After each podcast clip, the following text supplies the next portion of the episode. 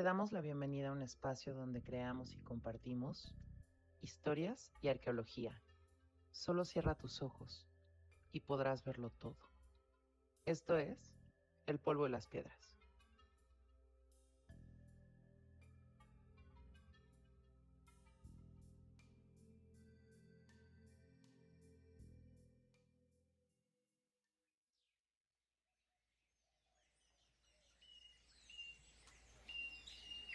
El niño gritaba emocionado. Mira, Mariano, mira. ¿Qué es? ¿Qué es eso? Nos habíamos quedado sin palabras. Tal vez hasta teníamos la boca abierta.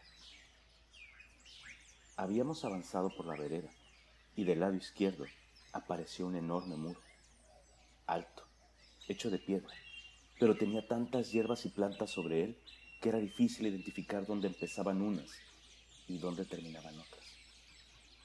Cuando encontramos por dónde pasar, vimos de frente a nosotros unos muros más pequeños. Era curioso. Parecía como si hubiera entradas y salidas por doquier. Parecía un laberinto. El niño exploró todos los pasillos que pudo. Más adelante, vimos que el camino ascendía. Nuestro pequeño cómplice no dejaba de hacer preguntas que él mismo se encargaba de responder. Así es, nuestro pequeño compañero se encargó de explicarnos todo. Sí, ya lo sé. Seguramente se estarán preguntando de nuevo. Pero si solo es un niño. Ya se los había explicado antes. Él sabía muchas cosas. Siempre las supo. Mientras caminábamos, nos confesó que disfrutaba pasar muchas horas en la biblioteca pública que estaba cerca de su casa, leyendo y viendo libros con fotografías muy bonitas. Ahí podía pasar el tiempo alimentando su hambre de conocimientos. Así que sí, sabía muchas cosas. Aunque también nos confesó que le daba miedo algo. Le daba miedo y también nostalgia saber que no podría nunca leer todos los libros de todos los estantes de aquella biblioteca. Le daba miedo no saber en realidad absolutamente nada. Sin embargo, en aquel lugar nuestro pequeño cómplice no podía contener la emoción. Él se hizo cargo de descubrir, de adentrarse, de mantenernos en el camino y de desafiar nuestra curiosidad ante el asombro de lo que veíamos y encontrábamos, así como de hacernos sonreír por todo aquello. Él sonreía, se maravillaba y no dejaba de sorprenderse. Creo que incluso le escuchamos silbar una melodía mientras llegábamos a un sitio que nos pareció una terraza. ¿Qué estás chiflando? le preguntamos simplemente. Es de una película que me gusta mucho, respondió con una sonrisa. Y entonces completó regresándonos una pregunta. Sí sabes cuál es, ¿verdad? Claro que lo sabíamos, pero solo le sonreímos. Todo iba cobrando sentido. No estábamos descubriendo un nuevo lugar. Nos descubríamos, o mejor dicho, nos redescubríamos a nosotros mismos. Había tanto para ver y de lo cual aprender la gran mayoría de ese gran todo aún permanecía sepultado por el tiempo.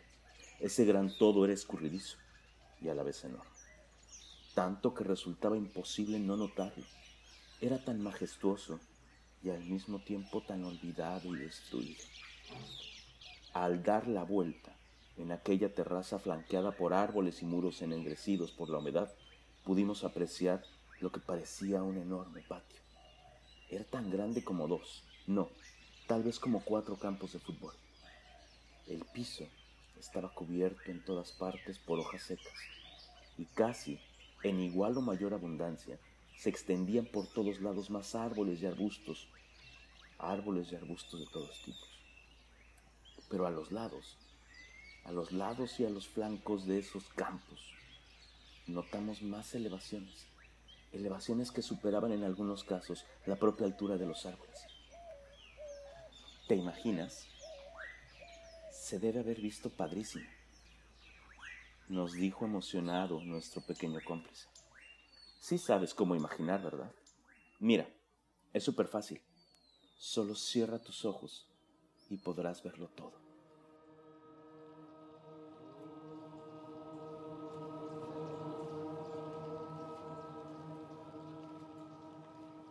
Nosotros obedecimos y nos dejamos llevar. Entonces, pudimos ver cada uno de los detalles que él describía. Podíamos verlo todo.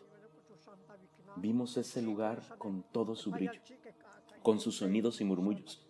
Incluso percibimos el olor del copal. Los árboles habían desaparecido.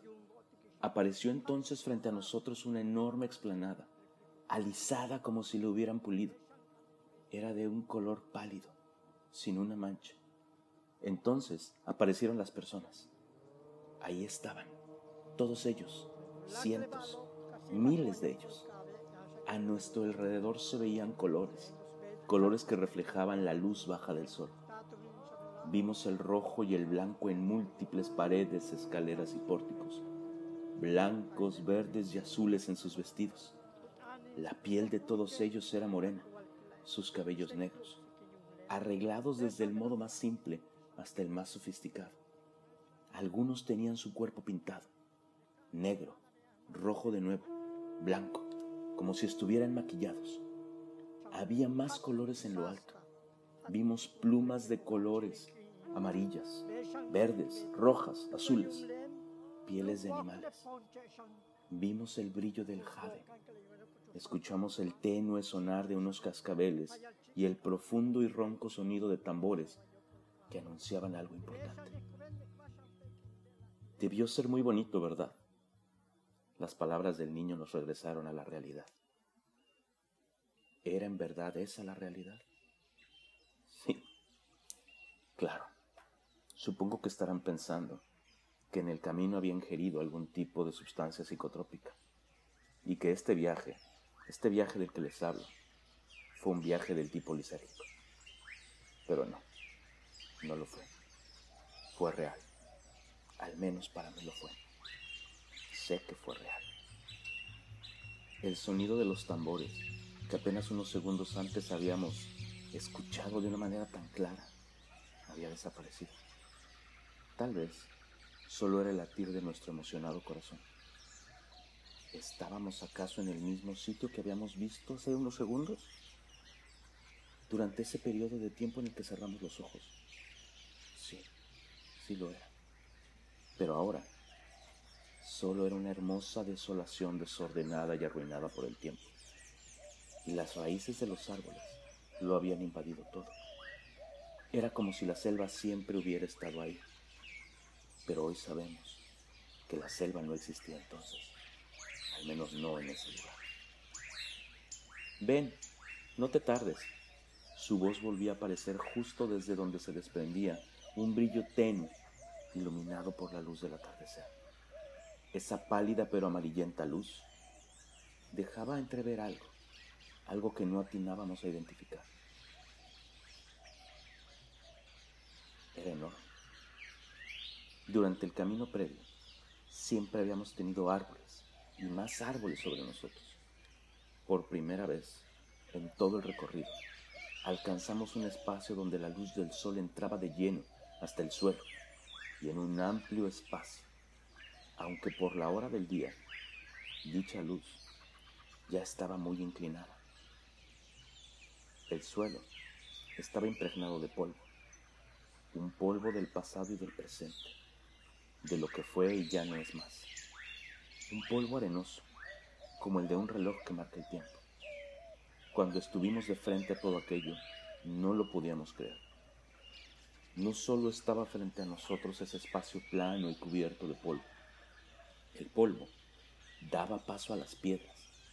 Primero una larga fila de ellas, luego una más, una docena, más de cincuenta de ellas. No, no era solo una, había dos, tres escaleras, pero sobre todas las piedras se elevaban más piedras aún.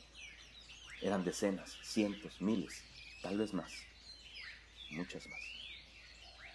Un día, muy lejano tal vez, ese mismo polvo y esas piedras habían visto aquel lugar levantarse hasta lo más alto, para luego verlo venirse abajo.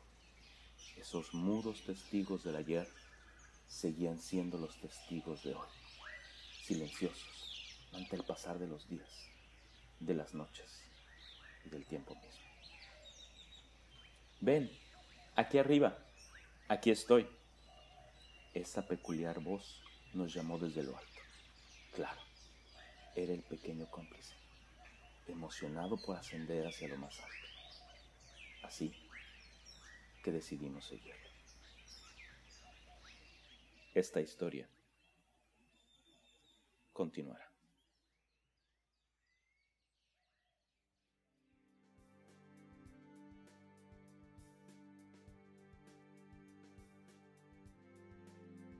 Gracias por haber imaginado y compartido tu tiempo con nosotros. Esto fue El polvo y las piedras. Hasta pronto.